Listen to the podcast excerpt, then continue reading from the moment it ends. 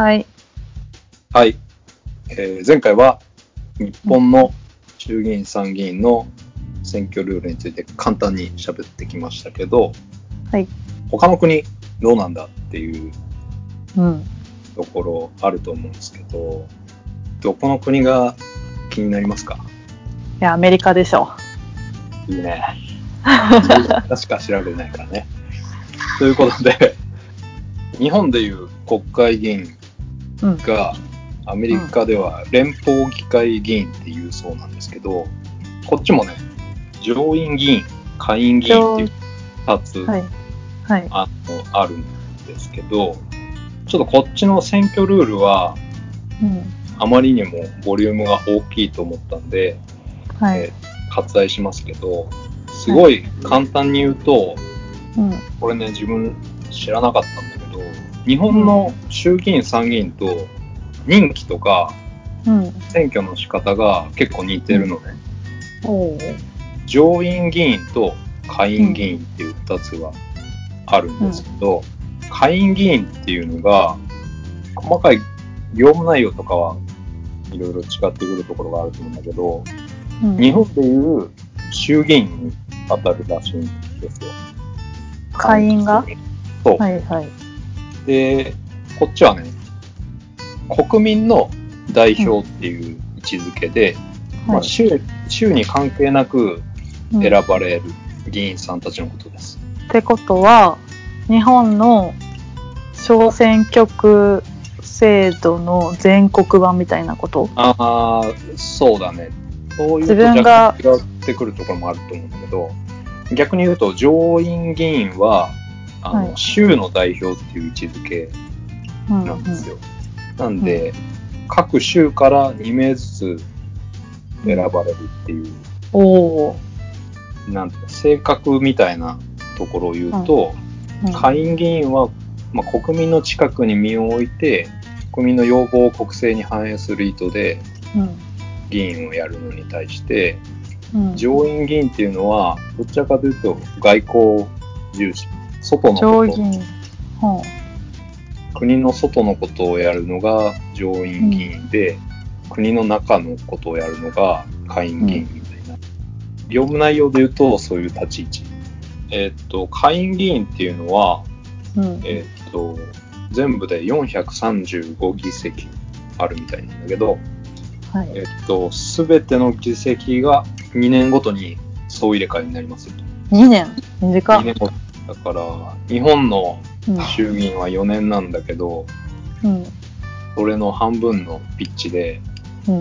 入れ替わってくるっていうことで、結構緊張感、あるね、常に。アメリカの方が。うん。で、それに対して上院議員は、これ参議院にやっぱり近くて、うん。6年の任期うん。で、えー全部で100議席あるんだけど、うん。えーっと、まあ、3分の1ごとか、だいたいうん33議席が2年ごとに、2年、2年、2年でこう、6年間で全員が、全議席が入れ替わるような。アメリカって50個ぐらい州なかったっけ？50個州あるね。だから 2×50 の100議席なんだよ。なるほど。で、この西半分、西3分の1みたいな風な、こう、入れ替えの仕方みたいな感じなの。あ州の中で1人ずつ、こう、州から2人出るけど、今年はこの議席、1議席をかけてとかじゃなくて、みたいな感じなのかな。そういう回し方なんだよね。州の中で、アラバマ1人目を、なんだっけ、3年ごとだっけ？うん。あ、2年ごとね。あアラバマ1人目を2年ごとで、もう1人をちょっとずらして2年ごとだとややこしいもんね。まあ、被ったりするけど、やっぱり1人ずつ変わってった方が安定はするよな。どういうルールなんだろうね。地域。うん、細かく見ていくとキリないね。気にないね。キリがないね。多分アメリカ人もあんま知らないんだろうなって感じがする。そうだね。っていうのが、まあ、うん簡単だけどすごい。まあ、上院議員と下院議員っていうのが、うん。えー合計535議席あって、うん。日本が700人だったよね、この前。あ、そうだよね。じゃあ日本より少ないんだ。少ない。人数めっちゃ多いのに。まあ、この下にも、やっぱりその、実際に手足となって働く部隊は当然いるんだから、その辺のバランスがどうなのかわかんないんだけど、ちなみに、うんあの、下院議員は、うん。あの、アッパーハウス、ロアハウスってまんまなの。あ、英語で言うと？英語で言うと。うん。で、これはなんか昔その建屋が2階建ての建屋で、うん。単純に1階と2階で、そういうふうにあそういう感じなんだあまあ、日本語に直すと上院、下院。上院。2階とかじゃないんだね。それは言い過ぎる。っていう感じですね。え、年齢は？なれるひ、なれえる。っと、これも近くて、えー衆議院にあたる下院議員は25歳以上、うん。はいはい。同じじゃん。参議院にあたる上院議員は30歳以上。まあまあ同じじゃん。同じだね。ちなみに、連連邦議員の給料、いくらぐらいだと思う、前回日本の国会議員の給与が2000万ぐらいだったよね。うん。あの、年収ベースでね。年収ベース。アメリカってさ、本土には1回しか行ったことないんだけど、ちっちゃい時ね。うん。だから買い物とかしたことないんだけど、消費税高いっけ？税金ってどんな感じなんだろうそれによるよね。え、でもさ、なんか税金って州によって違うんだっけ？消費税とかは。あのー考え方で言うと、もうう、都道府県とかの立ち位置じゃなくて、州って、もう、国だよね。独立した国って考えた方がうん。分かりやすいところがあって、消費税っていうものはやっぱりないらしいんだけど、小売。売上税っていうのが代わりにあって、あー店に課せられるってこと？んえ？店が払うってこと？小売売上税。で小売店が払うってこと？これでも名前が、いや、消費者が払うみたいな。まあじゃあ消費税みたいなこと？実質的には。まあ、近い。でもこうのん割合、パーセンテージがうん週ごとに違う。ます。えー、じゃあ余計に連邦議員の給料って考えると難しいな。ちなみにないところも、ない州もあるみたいな。あ、しゅ消費税に当たるものがね。うん。そうだよね。リビルドでもなんか、こっちのアップルで買った方がいいみたいなこと言ってるもんね。ああ、そうだね。同じもん買うけど、どこの州から買うかでうん。変わるっていうのもあるし。あと、法人税とかも多分、うん。州ごとに変えられるから、うん。あの、大企業を誘致するために、うん。州ごとに下げてっていうのなんかあるよね。あるんだろうね。うん。で、給料、肝心の給料。日本が2000万だから、で、日本より人数が多い国で少ない議員だから、多くてもいいはずだよね、給料自体は。うん。3000万。あのー正解とも不正解とも言えなくて、え？どういうことえっと、連邦議員の、まあ、歳費ってい、まあ、いわゆる給料、年俸うん。だけで言うと、うん。1570万らしいです。1570万？だけど、うんその、職務手当っていうのがうん。別であるらしいんですよ。うん。えー日本でいう文書交通費ってこと？に近いと思う、イメージ的には。で、うん日本がそれ多分、交通費。月100万とかじゃなかったっけ？100万かけには1200万。まあ、上下があるかもしれないんだけど、大体それぐらいなんだけど、うん。アメリカって、うん。それ、全然手厚くて、日本より。うん。うん。上院で2億。え？下院で対して？1億それぞれ出るらしいです。1人当たり。一人の議員に対してうん。経費として使っていい金額が年間1億だったり2億だったりするってこと？そう。強っ。だから、合計で言っちゃうと、うん。全然アメリカの連邦議員の方が上なんだけど、まあ当然なんだ、移動もね、日本に比べて、確かに。ね、コストも時間もかかるだろうから、うん。まあその分使う、出てくお金も多いから、この辺はわかんないんだけど、裁量としては圧倒的に日本よ大りきいね。大きい。らしいです。なるほど。まあ小ネタ、ちょっと脱線したけど、うん。ざっくりした議員のイメージうんうん。でした。で、選挙については触れないんですけど、連邦議員のせ、選挙に対しては。大統領だけちらっと調べたんで、ホットな話題だしね。今ね、まさにあのー大統領任期うん。何年でしたっけ？4年に1回。そう。4年に1回で、えー前回トランプが2016年に当選して、もう4年経つんだ。4年経つんですよね。最近あの、まあ対立する、えー民主党のバイデン氏と結構なんか喋ってるニュースとかうん。目にしたりすると思うんだけど、そう、4年に1回で、え2期まで大統領を務めることができますよと。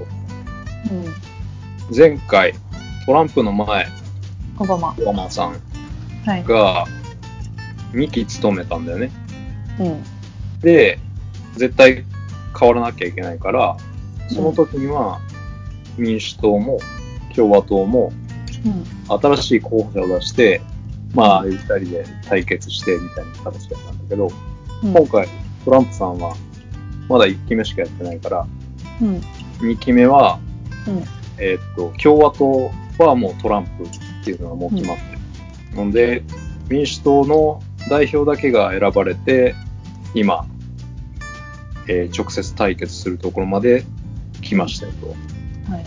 だけど、あれだね、スキャンダルとかコロナにもかかったみたいな。ね。いやね、うん。じゃあ順を追って説明してくれるつもりなのかもしれないけど、うん。そもそも共和党と民主党から一人ずつ候補者が出てくるっていうスタイルなんだもんね。その疑問持つの、その通りなんだけど、あの、その他に政党っていっぱいあるんだって。うんえ？あるんだ？ある。あるんだ何やってんだよ。あるんだけど、日本の選挙と違って、うん大統領選ってめちゃくちゃ長期戦なんだよね。うんうんうんあの、1月からうん11月までうん戦わなきゃいけないわけですよ。ほぼ1年だね。そう。で、12月に、まあ正式決まって、翌年1月から新大統領発足みたいな流れなんですけど、結局そこまで戦える体力がある党が、うんこの2党以外にないっていう理由らしい。えちょっと戻るけど、うん。その上院議員、下院議員いるけど、彼らも政党に所属してるの。基本的にどっちかに入ってる。じゃあ民主党でも共和党でもない連邦議員っていうのももうもしかしたらいるかもしれないってこと？いるかもしれないんだけど、うほとんどん。いない。いない。え、じゃあマジ何やってんだろうね。他の政党って。どこに存在してるの？って感じ。どこにいるの？どそうだよね。こ？って感じだね。だから、このもう少しうん。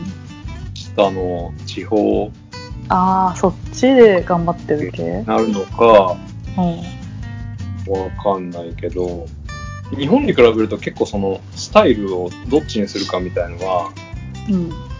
大方ラフらしくて、なんかそのうん。考えるだけでこっちだみたいなスタンス取れるらしいのかな。だから日本みたいにこう、党の名簿できっちりガチガチに本管理されてるわけではないらしい。え、じゃあ党員は、は、が、なんていうの？党員、なんだろうん。う。か、か、会員になるみたいな。会員になるみたいな感じかな。で、結局大統領になる前までに、うん。その党のうん。中で争いがあって、そこでうん。選ばれないといけないっていうのが、うん。ね、それも謎だわ。あ、だからそれが総裁選みたいなこと？言ったらそうだね。あそれが、あの、1月から6月。長えわ やっぱ半年かけて、あの政党内の、あ。うん。えー候補者を決めますよと。うん。え、それはこ国民が投票したりするの？それともその政党の中でなんかやるの？うーんとね、どうしようかな。ちょっと一回順番に喋った方がいいかな。すいません。いろいろ質問しまくっちゃって。えーっとね、うん。まあ4年に1回選挙があります。はい。で、うん。えーっと、通算2期までやれますよと、大統領は。はい。で、なるための要件は、うん。えーっと、年齢で、だけで言うと35歳以上。はい。で、さっき、えーっと、言ってた他の政党があんまり上がってこれないっていう理由の一つに、うん。国の費用で候補者の主張を紹介する制度がうん。アメリカにはないそうなんですね。うん。うん。だから、あの、その、国政放送みたいなこと？そう、日本で言うとあのうん政見放送とかって、あ、政見放送か。国の費用で多分やってると思うんだけど、そうういう PR する場が、場とかお金が国から基本的に出ない。ん。なので、独自にスポンサーにお金を払って、うん。まあ、CM、CM なんかあんのかな？わかんないけど、うん。え基本的に実費でうん。自分を PR しないと、うん。国民の目には触れないっていううん。ところがあって、うん。まあ、党からちょっとお金が出るのかわかんないんだけど、ある程度の体力がある、やっぱ2つのこの党がうん。大統領選までの最終候補者の一騎打ちするところまで戦える力があると。え、じゃあその1月から6月までうん。党内でうん、誰がをこの候補者とするかっていう党内の選挙みたいなものがあるのはそれは決まってんの？国の決まり事なの？それとも党内でやってるだけなの？国の決まり、結局あの、11月、違うな、9月から11月で、うん。今でいうトランプさんとバイデンさんみたいなうん一騎打ちが始まるから、そこからうん。逆算していくと、うん。うん。あの、党ごとに多分違うと思うんだけど、タイミングとしては。基本的には1月から6月かけて、うん。えっ、と、政党内の代表を決める、うん党内で行われる選挙っていうのがある。で、ここに特に国が、なんだ、直接関与することはないんだけど、うん。後々のスケジュールを引いていくと、うん。結局1月から6月でそういうことをやっとるっていう流れに。うん。じゃあそのあもしかしたらだけど1月から6月まで戦わせてるのはうん。その次の本当の一騎打ちに備えてうん。その人の政策なりなんだろう政治的な立ち位置とかをうん。国民にアピールするこうプロレスみたいなことなのかなああ、そうだね。当然、その、パフォーマンス的な？政党内で抜きんでるために国民に見てもらって支持を集めていくっていうタイミングでもあるから、まあ、そういうのはね、別にここって決まってるわけじゃないし、時間もかかるから結局1月から6月に大体そういうことをやってるっていうペースになるのかな。じゃあ、えじゃあ、ん？じゃあ私が今ふと思ったのは、もしでき、んだよ。歴試合っていうんだっけ？その、もともと例えばバイデンにするぞって党内で合意があったとしても、うん。はい、じゃあ民主党からバイデン出しますってポンって出たら、国民は、この人何考えてる人かちょっとよくわかんないなってことになるじゃん。9月にポンって出たらさ。うんうんうん。だからそうならないために、党内で、その、まあ、プロレスは、あの、茶番じゃないはずなので、本本気の試合らしいから、こういう表現は間違ってるけど、こう、パフォーマンス的に、うん。こう、戦ってる様子を国民に観察させてあこの人はこういうことをやりたいんだなとか、こういう人なんだなっていうのをうん。知らしめるコマーシャルみたいなことなのかなだからあえて長くやって国民の注目を引きつけてるっていう側面もあるのかなと今思った。そうかもしれないね。基本的に議会からうん不信任案を受け取ることがないそうなんですよ、大統領って。で、うん、どその独代わりうん、議会の解散権も大統領にはないっていうことで、結構その、必ず4年に1回ペースがうん守られてるうんのかな、日本に比べて。そうするとやっぱ、そういう流れができるんじゃない？うん、?1 年かけてこうやるみたいな。なるほどね。うん、でちなみにその党政党内の候補者を決めることに関しては全く国民は関与できないんで、うん。ただ眺めてるだけうん、らしなるほど。いでえっと8月から9月にかけて最終的に政党内の候補者が決定しますと、うん。ここで、まあ、バイデン氏が今回決まったっていうタイミングだよね。なるほど。ちょっと、うんうん。なんかさ、副大統領候補みたいなのも指名するんだっけ？あのね大統領と副大統領がもうこの時点でうん。決まってるパックのチームを組んでて、うん。うん、で、最終的な投票も、その組でうん。投票するらしいの。だから、副大統領選のためだけの選挙はないらしいの。副大統領がこの人なんだったらバイデンでもいいかなみたいなこともあるよってことね。あ、そうそうそう。あの、大統領はいまいちだけど、その横についてる副大統領がめちゃくちゃ素晴らしいという意味で、セットで結局投票だから、うん。うん。合計点が高い方がうん。選ばれるっていうことなのかもね。なるほどね。いやー、や全然違うね、日本と。だいぶ違うね。で、うんあの、9月から11月にかけて、結局民主党と共和党だなんだけど、選ばれた代表2人で一騎打ちをするということで、今、よくニュースでうん。2人で向かい合ってうん。討論会をしてる、うん。超盛り上がってるところ、アメリカとしては。そんな時にだね。そう。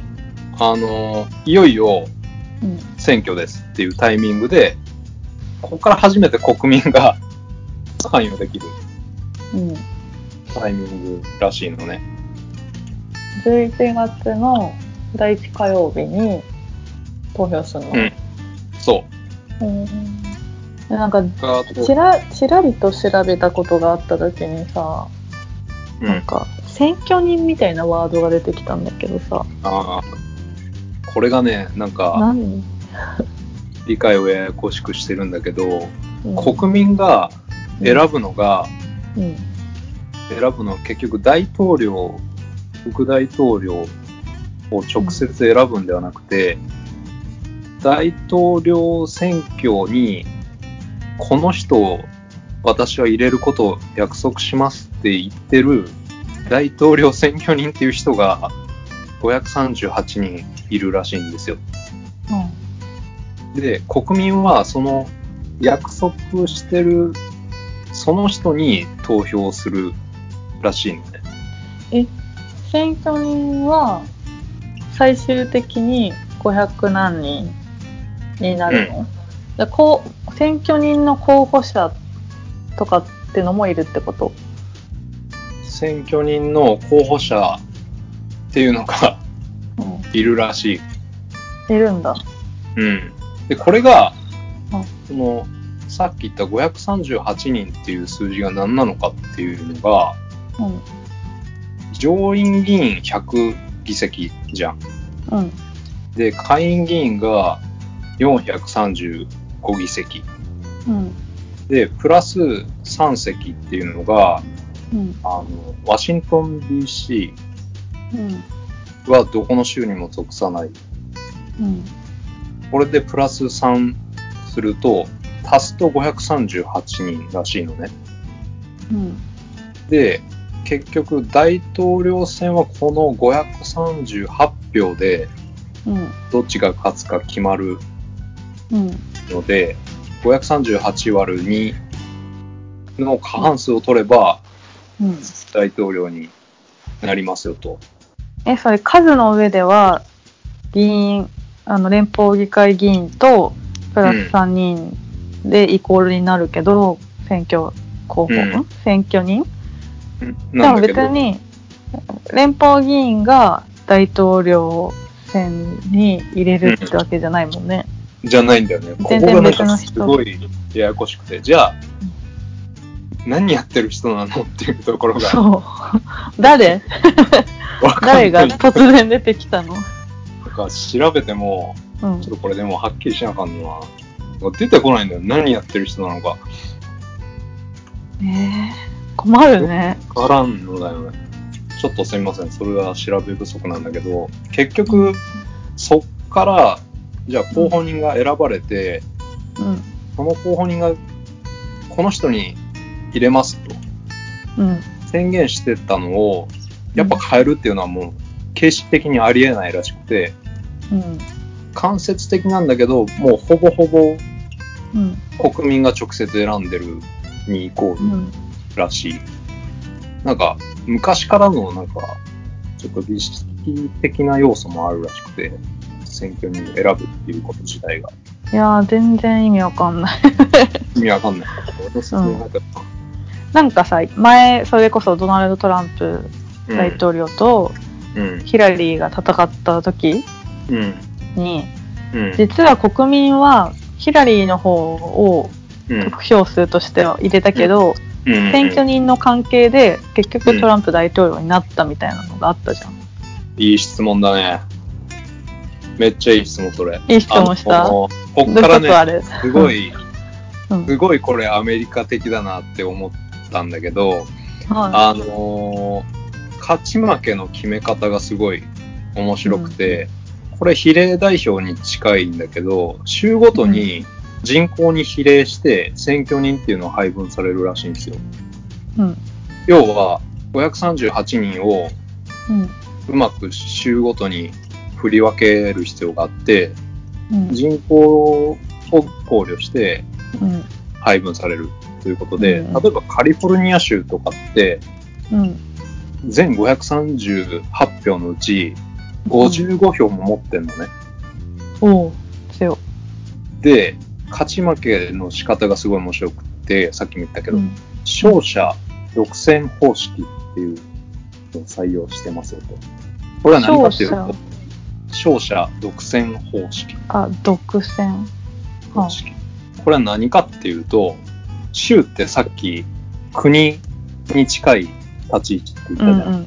で、そこから来てると思うんだけど、その州はどっちっていうのを決めなきゃいけないらしいのね、最終的には。なんで、州、州で決める。うん。州でその答えを統一しなきゃいけないって言ったらいいのかな。うん。具体例を言うと、カリフォルニア州55の票を持ってましたよと。うん。で、国民投票で、うんえっと、30対25うん。で30が勝ちましたって言った時に、結局州としてどっちにするかまとめなきゃいけないから、うん。その多数決で勝った方が総取りの55票を全部取れるんだよね。へえ。なんでめんどくさいな。わかった、わかったけど、で、いわゆる激戦の州っていうのが、その得票をいっぱい持ってる州なんだよね。うん。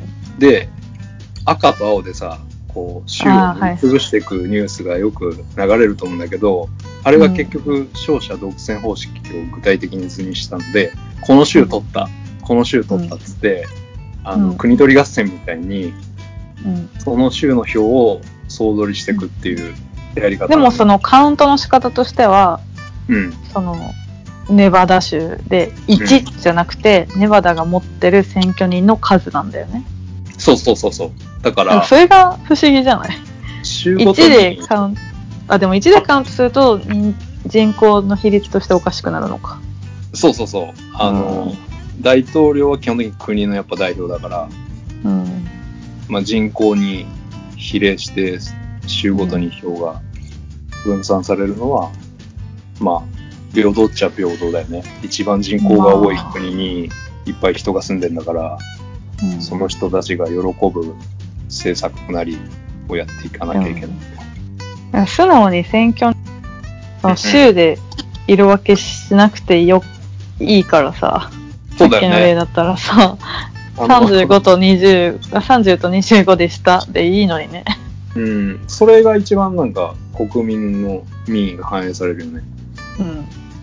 だからそこは不平等じゃないかっていう声も確かにあるらしいんだけど、ね。アメリカは、なんか、そういうゲームみたいなやり方をうん。採用してますよと。謎だわ、マジで。謎だよね。ここ超盛り上がるとこなんだよね。どっち取った、どっち取ったみたいな。え、あとさ、あのーなんか、徐々にアメリカ、その、2016年の選挙の時のことを思い返すと、うん。こう、アメリカの全土の地図があって、うん、徐々にこう、色が染まっていってたじゃん。うん。うんうんあれはなんで一気にポンって出ないの？投票日がは一緒なんだよね。違うんじゃない？え、でもそれが大、ん？スーパーチューズデーってその辺なんじゃないの？あ、スーパーチューズデーっていうのは、ちなみに、うんごめん、訂正するけど、その前の各政党の代表を選ぶ時のタイミングがある月の火曜日に集中するらしくて、それをスーパーチューズデーって言ってるらしい。あのね、大統領選の国民が、国民投票する日をスーパーチューズデーって言うんじゃないんだって。あ、そうなんだ。うん。かん、なんか、そっちのイメージが自分にいたんだけど、違う。も。へええー違うんかな、週ごとに。週ごとに違うのっておかしいもん。なんか徐々に染まってきてたよね。そうだよね。ああとここ、どこになるのみたいな。で、そうだよね。最後、絶望した記憶があるよ。ああ、うんみたいな。やっぱ州ってうん。国だから、うん。例えば2000 9月19日のニュースでいくと、アメリカ大統領選4州で期日前投票始まる。だからやっぱバラバラなんだ。へえ。ええ。よくわかんない。だから、その辺のルールとかも州によってバラバラだから、うん。それはタイミングもずれるんだろうね、いろいろ。なんかリビルドで話してたのをうっすら思い出すと、徐々に決まっていくじゃん。一気にポンじゃなくて。うんだから自分が投票する前に他の州で結果がで出てる場合もあるわけじゃん。うんうん。その結果にもう自分の投票行動が左右される、まあ、人もいるじゃん。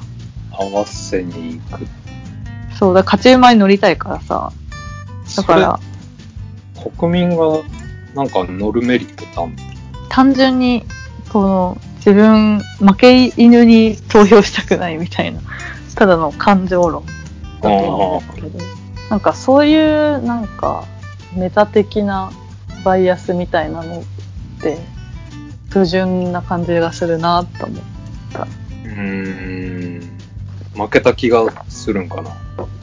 うん。なんか同一視した、しちゃう人いるじゃん。最後の抵抗っていう感覚じゃなくて。国の、国と自分同一視するみたいな人いる。アメリカの人特有の考え方なのかな。日本もあるのかな、そういういや、あるんじゃないかな。競馬とかでも。一番人気のにとりあえず入れとくみたいな。の。それでも全然儲からへん。儲からんけど、でも勝ちは勝ちじゃん。知らんけどそう、負けたくはない。え、この前調べてくれたのに、わかんないことがまだ残るね。説明が悪かった。ちなみにあの、いやいや州ごとにもうん。うん。う民主党派、共和党派っていうのが、もうある程度決まってる州があるのね。うん。で、民主党だよね、この前のヒラリーさんは、うん、結局、西と東の州がほぼホームというか強い結構富裕層がいて、ベイエリアみたいな。そうそうそうそう。うん。で、なんでトランプが勝ったかっていうと、うん。結局その、どっちにも触れる可能性がある州が、二人が取りたい州なんだよね。うん。どっちにも転ぶ可能性があるっていう。例えばもう東西はもう、ヒラリーのテリトリーとっていうことでいくと、トランプはそこ以外の州に出向いてうん。アピールすることで、うん。他の票を取れると。まあ保守派に近い考えのうん。州が中部に多かったのかなうん。うん。で、そこで結局勝ち取る州がものすごい多かったから、うん。ヒラリー優勢だったのに結果蓋を開けてみたら、うん。真ん中の州を真ん中赤かったね。ほとんどうん、トランプが取っちゃって、うん。結果比べてみたらトランプの方が多かったっていう。次は、どうなることやら。ちなみにあの、ほとんど2期やるのが普通らしいです。やだー。今までので圧倒的に2期目をやる候補の方が有利なんだって。まあ、それはそうだろうね。うん。それはそうだけど、でも、今回はちょっとでもわかんないよね。なんか、すごい不利な情報流れてない。え、わかんない。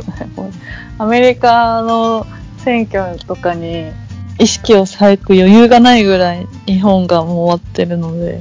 なんか、何があった？ほとんど、うん数年間ほとんど税払ってなかったとか、あー、なんかあったね。うん。所得税だっけ？わかんない。何税だったかな。に過去20年間多くの期間を通じて所得税を払っていなかったんじゃないか。合計7万9。あ 私の方が払っとるやん。で、なんかその、支払い記録みたいなのも開示求められてるんだけど、出さないとか、払ってるなら別に出せばいいのにって思うけど。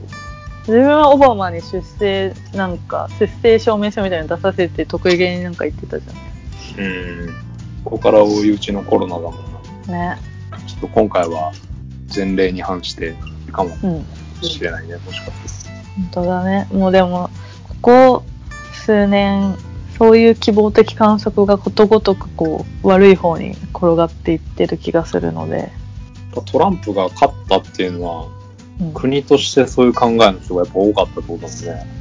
ーん、まあでも国民の数的な意見としてはヒラリーだったじゃん？うん。だからまあ、国民の相違では全くないとは思うけど。なんか選挙の戦略でどうにでもなっちゃいそうだよな、このルール。州取り合戦。いや、本当にそう。なんかさ、ま、何回かおすすめしたと思うけど、ネットフリックスオリジナルのさ、ハウス・オブ・カーズっていうドラマ？うんうんうん。がまさに大統領になるにはみたいになるために何でもやるみたいな人の話なんだけど、その投票所だか開開票してる場所うん。とかが、このテロのき危険にさらさらされたから、人が近づいてはいけないみたいな。封鎖するとか言って、その、自分が取れなさそうな州とかの場所の開票させずに、なんか開票ってその日しかしちゃダメなんだって、アメリカって。この日が開票日って決まってたら、うん、その日中に開票できなかった分はもうなかったことにするんだって。え、なんか数日に分けてやるの？開票って。え、だその日一日とかだと思うよ。だからその日をテロで、テロを理由に封鎖しちゃえば、ここは空白の場所になるから、俺が勝てるみたいな、なんかとんでもないこととかをしてた。予備日とかないわけだ。あの、ドラマの中ではそう、ちょっと現実の話かはよくわかんないけど、何でもありやんと思った記憶がある。なるほど。ほんと特殊な感じだだよねね。。州の力が強すぎるから、うん。州として答えを一つにっていうのが、今言った民意が反映本当にされてるのかってところだよね。うん。僅差でもさ、うん。勝った方に全て支持がいっちゃうわけだもんね。その州に住んでる人たちの。うん。不思議だわ。不思議ですね。基本的にその州の考えに沿わない人は、うん。他の州出てきてもらって構いませんよみたいなスタンスなのか。それはそれですごいけど。だけど、反対派に入れてた人は不本意だもんね。まあ、不本意だけど、仕事がとか家族が住んでたらもうどうしようもないとか。だそうするとなんか投票する意味ってって考えちゃうよね。から投票率がどうなんだろうね。低いのかな高そうだけど。セレブがさ、よくインスタとかでさ、うん。この、投票しましたよ。あなたも投票しましたか？みたいな。みんなも投票してね。みたいなやつ投稿するの流行るじゃん。選挙の時に。うんそんだけ促さなきゃいけないってことは、あんまり投票しない若い世代とかもいるのかもね。えーっと、60%ぐらい。前回の大投統領票率。投票率。うんじゃあ、日本よりは全然、全然いいね。日本が？日本の投票率は50%を常に切ってるよね。っている。うんうんでも、1960年代からずっと下がってる。だけど、に米国の投票率が比較的低いのには理由があります。はい。一部の民主主義国とは違い、米国の選挙で投票するには、自分で有権者登録をしなければいけない。有権者登録のプロセスは州によって若干異なる。また、投票は自由意志で行うもので、一部の国で見られるように強制ではないという理由。ある意味、そっちの方も自由かぐらいのことなのかな。自由の国。ああ。え、でも、その自分で有権者登録をするってだるいね。日本だまとオートメーションだもんね。二十歳。あ、今18か。うん。それ、そういうことなの？そ、それもか。で、なんか今、もしかして住民票を移すみたいなことだったら、まあ日本もやってるかと思ったけど、その年になった時にまた別の手続きがいるんだったら、またそれは別の話だよね。引っ越さなきゃでも自動的に投票権を得るよね、日本って。うん。そうだよね。うんだけど、州ごとに違うプロセスで自分で行って登録しなきゃいけないのか、アメリカは。あと選挙で選ばれる公職、まあ、ちっちゃい地方選挙とかのことかな。うん。は、米国で全体で推定100万以上あり、それらの役職を埋めるのに必要な選挙の数があまりにも多いので、有権者が疲れ、投票率の低さにつながっている可能性がある。あ選挙が多いってこと？うーん、なんか、いろいろ細々したのがめちゃくちゃ多くて、うん。飽きちゃう。いうこと。なるほど。えじゃあ、ますますさ、前回言ったスウェーデンのシステムの方がいいんじゃんってことになるね。そうだね。うん。4年に1回、全部まとめてやります。うん。その時だけ考えれば OK みたいなやつね。うんうんうん。へアメリカもーそうだね。い変なスパンでいいろんな選挙があるっていうのは似てるとこかもしれないね。うん。また中区役所行くのかよ。この紙持って、みたいな。だるいわって感じだよね。自由だし行かなくていいかってなるの。うん。似てるところもあれば全然違うところもある。当然だけど。いや、なんか今回その政治のっていうその切り口でアメリカを見たけどさ、なんかその州とその連邦うん。国、国としてのアメリカと州としてのとか、その関係とかも調べると面白いかも。うん。なんか全然よくわかんない。ちょっともう歴史も絡んでくるもんな。そうだね。それはじゃあちょっと、えっと、イギリスとの関係も絡んでくるから、もういや、ちょっと無理だわ。古典ラジオに。そうだ。ね。古典ラジオがいつかやってくれる。そうだね。もともとイギリスの植民地で、っていうのもなんかいろいろあるんだろうな。うん、フランスもいたよね、確か。スペインもいたし。うん。最初13個のしうんうん。州で成り立っうん、てたんだから、もともと国で運営してたのが、くくりとして一つの国になったから、今もそのうん州に絡むめんどくさいことがいっぱいあるんだうん。まあそりゃさ、あんだけ広大な土地でさ、こう地図で見た時の右上端と左下端とかさ、もう全然違うよね。住んでる人の多分、あの肌の色とかも。違うだろう。時間も違うしね。そうだね。それを一つの国としてさ、こ同じ国民だよとか言っても、いや、ちゃうんじゃないかなってなるわな。あるわな。それは求めてるものも全然違うだろうしね。そのうん住んでる人が。それは難しいわ、確かに。いや、広いって無事いわ。無事な。まとまらないですが。まいや、まあ、アメリカ、わかんないっていうことでまとまったんじゃない？あ、え、例えばどういうことがわわからんかった？いやいや、その、まあ細かい話は置いといて、その選挙の仕組みとか、うん議員とかがどうなってるかはもうよくわかりました。ただアメリカってものが土台からして日本と違いすぎるのでうん。不思議だなっていう最終的にそうなっちゃ大統領っていうとこだけでも、なんかアメリカってすごい特殊らしくて、国家元首とう。うん行政府の長っていう国としてツートップあるんですよ。